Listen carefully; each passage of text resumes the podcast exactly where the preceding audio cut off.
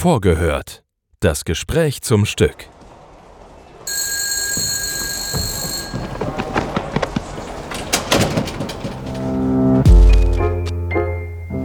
Einen wunderschönen guten Tag, meine sehr verehrten Damen und Herren.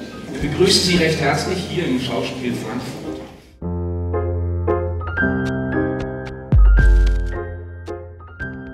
Ja, einen wunderschönen Tag, liebe Zuhörerinnen und Zuhörer. Heute geht es in Vorgehört um Shakespeares Tragödie Macbeth. Unsere nächste Premiere im Schauspielhaus Frankfurt am 14. April. Meine Gäste heute sind der Regisseur Timofey Koljabin und die Dramaturgin und Übersetzerin Olga Fedjanina. Hallo, ich freue mich sehr, dass ihr da seid. Bevor wir über die Inszenierung sprechen, will ich einen kurzen Abriss über die Geschichte von Macbeth geben. Zu Beginn des Dramas kehrt der Feldherr Macbeth zusammen mit seinem Freund Banco mit Siegeserfolgen aus der Schlacht zurück. Kurz darauf treffen die beiden auf drei Unheilsschwestern, die Macbeth prophezeien, dass er König wird. Macbeth kann König werden, also muss er es werden.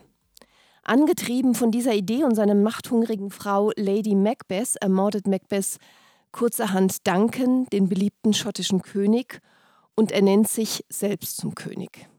Um seine Macht zu festigen und aus Angst vor seinen Widersachern versucht er durch blutige Tyrannenherrschaft seine Position zu sichern. Auf Mord folgt Mord, bis die Blutspur in den eigenen Tod von Macbeth mündet. So weit, so brutal. Timofey, es war Herbst 2021, als du vorgeschlagen hast, Macbeth am Schauspiel Frankfurt zu inszenieren, also lange vor dem russischen Angriffskrieg in der Ukraine, der sich gerade zum ersten Mal gejährt hat. Ahntest du damals schon, dass Macbeth das Stück der Stunde sein würde?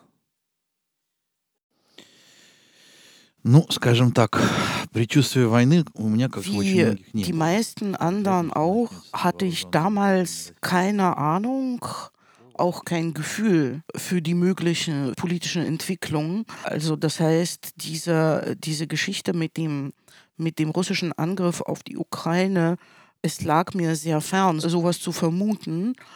Aber ich bin davon ausgegangen, dass Macbeth in jedem Fall so ein Stück ist, was zu jeder Zeit eine bestimmte Aktualität hat. Das gehört zu den Stücken, die nie alt oder archaisch werden.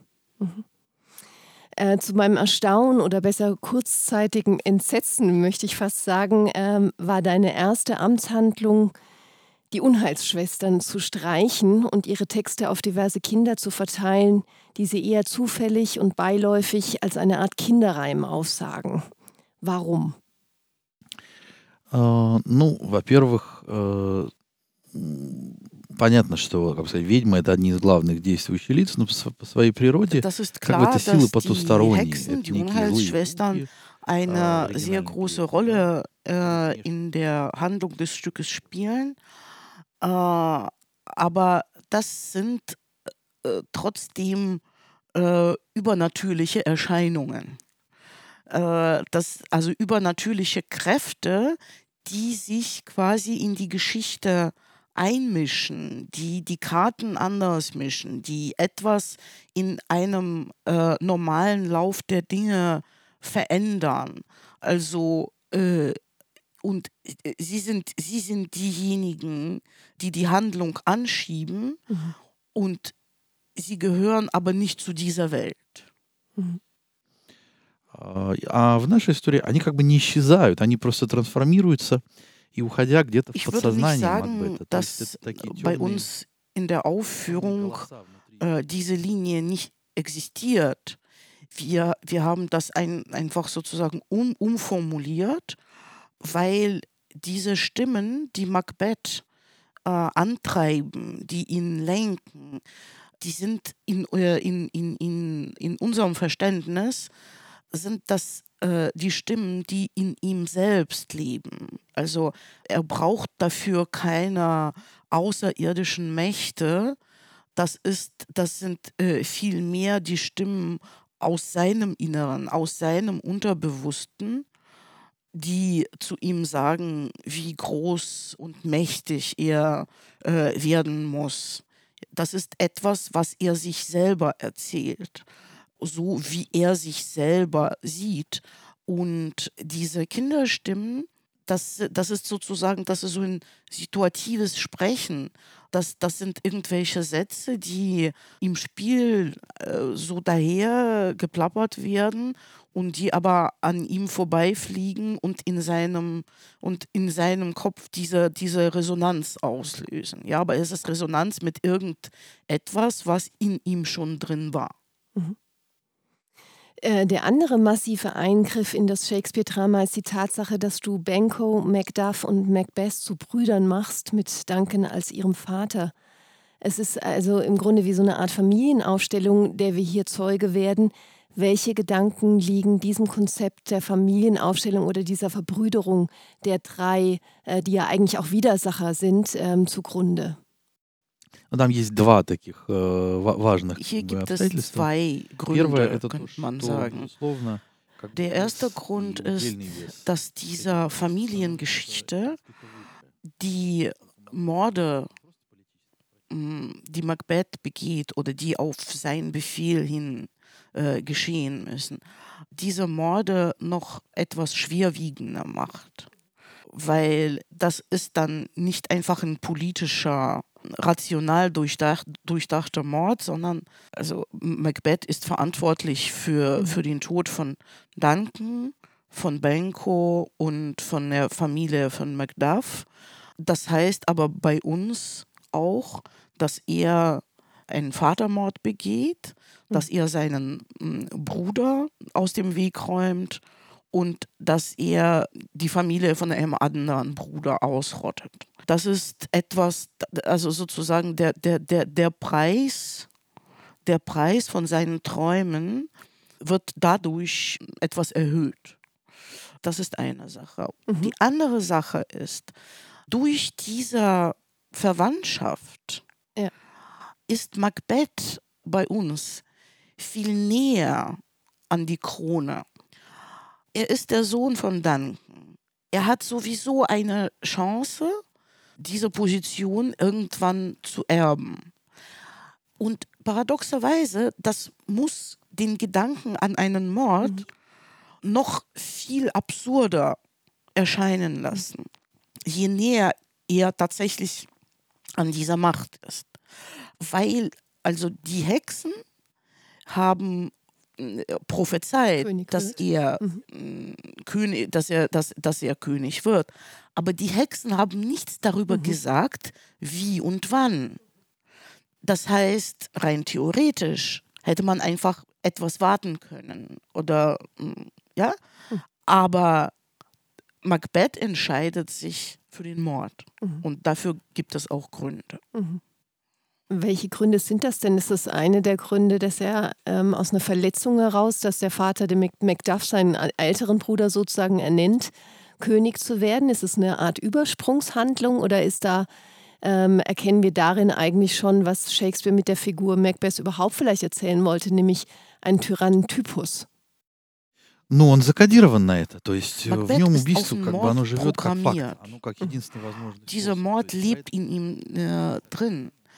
Und bei Shakespeare gibt es auch so eine erklärende Szene, kann man sagen, im, in der zweiten Hälfte des Stücks.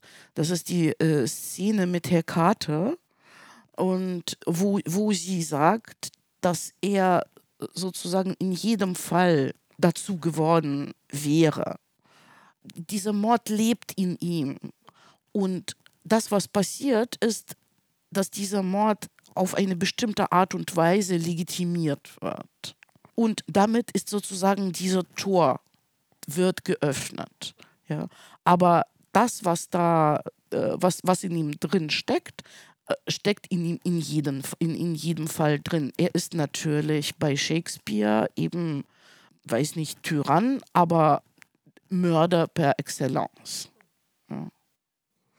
Bei der Konzeptionsprobe sagtest du, dass dich eine Frage in der Beschäftigung mit Macbeth besonders umtreibt, nämlich wie es sein kann, dass alle um Macbeth herum all das Morden überhaupt zugelassen haben. Inwiefern zeichnet sich diese Frage in der Inszenierung ab? Also die Frage, dass alle zusehen ähm, und zusehenden Auges in ihr eigenes Unglück ja letztlich stürzen. Ну, так скажем, это вопрос персональной Äh, das ответственности ist каждого из natürlich героев. äh, eine Нас Frage, осталось всё-таки м, чуть меньше, чем в äh, оригинале. eine Frage der individuellen Verantwortung. Äh, bei uns ist, äh, wird es dadurch äh, noch unterstrichen, glaube ich, weil wir durch diese Familienaufstellung ist die äh, Figurenanzahl etwas reduziert im Vergleich zum Originalstück. Wir haben äh, wenige Figuren, äh, aber äh, wir suchen in der Geschichte bei jeder Figur den Punkt, äh, wo er oder sie sich aus dieser Verantwortung gestohlen hat. Äh, ähm, die, äh, der, der- also der, der Hauptgrund äh, ist gemeinsam für sie alle, das ist die Angst. Mhm. Aber wir suchen tatsächlich gezielt nach einem Punkt in der Geschichte für jeden Einzelnen, wo, äh, je, wo, wo jeder konkret äh, widerst noch widerstehen konnte und diesen Widerstand nicht geleistet hat. Äh, aus, äh, aus verschiedenen Gründen. Äh, aus Angst, aus Nachlässigkeit, aus Unaufmerksamkeit, aus dem Gefühl, ach, es wird schon nicht so schlimm kommen äh, und so weiter. Das heißt also, äh, diese, dieser Punkt, wo jeder nachgegeben hat, ist äh, überall unterschiedlich und individuell. Aber insgesamt kommt es dann dazu, dass ab einem bestimmten äh, Zeitpunkt äh, niemand mehr, äh, die, äh, niemand mehr, fäh- äh, also es, es gibt kein, keine Möglichkeit mehr, Widerstand zu leisten. Da drängt sich natürlich äh, die Frage auf, wenn ein russischer Regisseur Macbeth inszeniert, ähm, ob ihr euch die Frage auch im Hinblick auf Putin stellt oder grundsätzlich im Hinblick auf sämtliche Usurpatoren und Diktatoren dieser Welt, die äh, gerade an der Macht sind. Ähm, Timofey, du hast auch bei der Konzeptionsprobe eine ziemlich äh, interessante Geschichte erzählt über ein Gespräch zwischen Putins Pressesprecher und einer Journalistin. Magst du die mit uns nochmal teilen? Э, Единственное, что я посмотрела по источникам, вроде бы это приписывают Лаврову, Так- а не Пескову. Тогда здесь надо просто говорить, что либо Я просто сейчас так говорю, что это как бы уже пошло общеизвестно. гулять. Да. Давай. Äh, ja, also äh, ich muss jetzt, äh, ich muss jetzt einfach sozusagen einen kleinen, kleinen, äh, kleine Fußnote machen. Mhm. äh, äh, machen. Äh, also das ist wirklich eine äh, bekannte Geschichte, Mhm. äh, die äh, eine große Runde gemacht hat. Mhm. Und es gibt aber, wie in jeder solche Geschichte, es gibt äh, ziemlich viele Abweichungen. Mhm. Äh, das heißt, äh, es gibt, äh, das, das gibt es als Geschichte, äh, die von dem Pressesprecher vom russischen Präsidenten ausgeht. Ich habe aber auch äh, eine äh, Version gelesen, äh, wo das der russische Außenminister war, der diese Frage beantwortet hat.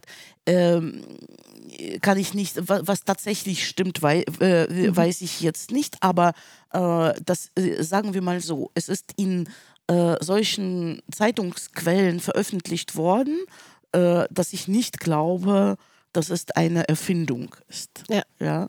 Äh, obwohl es äh, fast wie eine historische Anekdote klingt. Ja. Äh, für uns aber klingt das sehr, sehr überzeugend. Also die Geschichte war so, dass eine Journalistin, also entweder den Pressesprecher oder den russischen Außenminister äh, gefragt hat äh, in einem Privatgespräch, äh, ob, es, äh, ob es irgendwelche Menschen gibt, die auf den russischen Präsidenten äh, einen Ei- Einfluss haben, die ihn zu irgendwas äh, überreden könnten oder ihn überzeugen könnten. Und, äh, und der, der äh, Außenminister, Pressesprecher, äh, hat geantwortet, Äh, ja, äh, es gibt diese Menschen, äh, die auf äh, Herrn Putin einen Einfluss haben. Und als die Journalistin dann gesagt hat, ja, kann man diese Leute nicht irgendwie erreichen? Hat er gesagt, äh, kann man nicht, weil sie alle drei schon tot sind. Das sind nämlich Peter der Große, Ekaterina die Große und Ivan der Schreckliche. Äh, das ist äh, einfach sozusagen als mh, mm, eine Anmerkung äh, zu diesem Thema, dass die Stimmen, mit denen Macbeth spricht, das sind Stimmen, die in seinem eigenen Kopf leben. Mhm. Das heißt, auch in dem Kosmos, in dem sich Macbeth bewegt, einschließlich ähm, seiner Frau, gibt es den Punkt, wo ihn keiner mehr, wo ihn keiner mehr berühren kann, wo er, wo er niemanden mehr hört. Он живет в параллельной реальности. Ja, äh, er lebt in, in der parallelen Realität. Mhm. Mhm. Ähm, diese, diese parallele Re Realität von Macbeth, die zeigt, zeugt ja auch, finde ich, äh, sehr deutlich von so einem ähm, extremen Minderwertigkeitskomplex, das sich so manifestiert, dass er der Größte der Geschichte oder vielleicht sogar der Welt sein will. Ob durch gut oder böse, ist, ist schon fast egal. Mich erinnert es an, einen anderen, äh, an einen anderen Shakespeare-Schergen, nämlich den Richard III., diesen ähm, brutalen Tyrannen, den Shakespeare aber viele Jahre vorher, also vor Macbeth, geschrieben hat. Ähm, wobei wir bei Richard III., darüber haben wir ja auch gesprochen bei der Konzeptionsprobe, viel mehr über die politischen Verhältnisse erfahren. Äh, wir können deutlicher historische Parallelitäten zum elisabethanischen Zeitalter ziehen. Und bei Macbeth bewegen, bewegt man sich sowieso in diesem ganzen Drama ähm, eher in wie so einem Raum- und zeitlosen, ähm, in einer Raum- und zeitlosen ähm, Tragödie äh, und guckt wie mit so einem Vergrößerungsglas auf das Psychogramm eines ja, eben Tyrannentypus. Ähm, äußerlich hat er auch keine Makel, wie etwa der hässliche Richard. Äh, er ist nicht gebrandmarkt. Kann man sagen, dass Shakespeare sein Interesse bei Macbeth noch mehr auf das Innenleben, also das Psychogramm eines Tyrannentypus gelegt hat und da eigentlich etwas entblättert, ähm, was nicht nur ähm, jetzt für Macbeth steht, sondern was vielleicht das Böse in uns allen tatsächlich ähm, auch anspricht oder ein Bild sein kann für äh, das, was möglicherweise und schlimmstenfalls in uns allen steckt.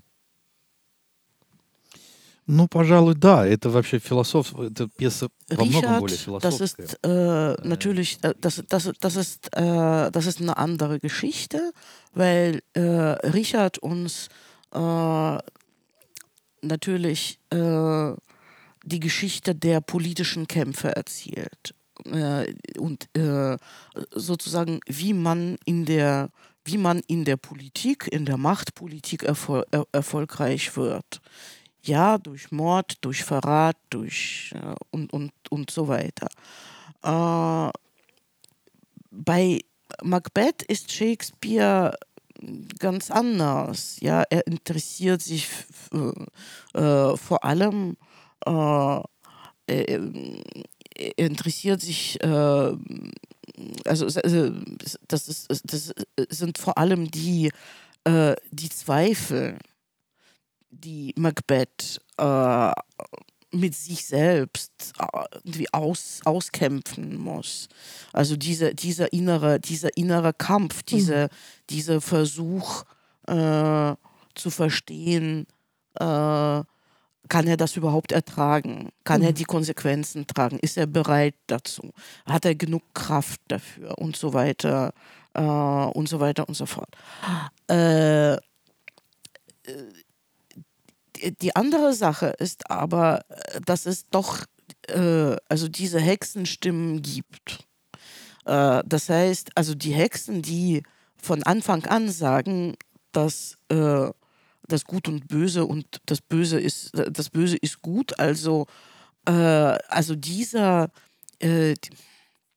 äh, diese, ver, ver, diese, diese, mh, mm, natürlich ist eine Art, äh, das ist eine Art von Provokation. Mhm. Das ist eine Art von Provokation. Weil das, dieser, äh, dieser Prophezeiung äh, das ist so eine, das ist, das ist wie so eine Art Virus, ja, eine Bazille, äh, die in die Geschichte hineingeworfen wird und dann äh, schauen sie im Prinzip zu, wie der Mensch darauf reagiert. Ja. Das ist, äh, also das heißt, das ist, äh, das ist eine Geschichte, eine Versuchung. Wie ist das im Falle von Lady Macbeth? Wie liest du die? Ну, не могу назвать это высказывание абсолютно... То есть случаев много Äh, всяких разных. бывало. also И стояло, mit, бывало и не dem, стояло. То есть mit это den не могу сказать, mächtigen Männern und Frauen, äh, das kann unterschiedlich sein. Auch wer vorne ist, wer hinten. In, äh, also manchmal, manchmal ist mh, weder hinten noch vorne keiner. Äh, aber äh, m, im Originalstück ist natürlich äh, Lady Macbeth, ähm, sie ist äh, die Hälfte von der Geschichte. Äh, sie treibt ihn an. Äh, sie hat äh, ihren eigenen großen Ehrgeiz. Also ähm, sie provoziert ihn, sie, sie bringt Macbeth dazu, äh, dass er das macht, was er macht. Also in jedem Fall, sie ist seine, wirklich seine zweite Hälfte. Also äh, die, die, die, die, diese Proportion kann unterschiedlich verteilt werden, aber in jedem Fall äh, so, die, die, die machen eine Sache. Ähm, bei uns ist es ein bisschen anderes, dadurch, dass Macbeth auf diese Weise äh, konzipiert ist.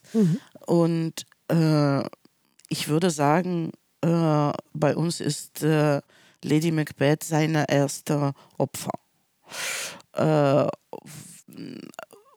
das, was sie äh, und äh, das, was sie macht, macht sie vor allem aus Angst, aus Angst vor ihm.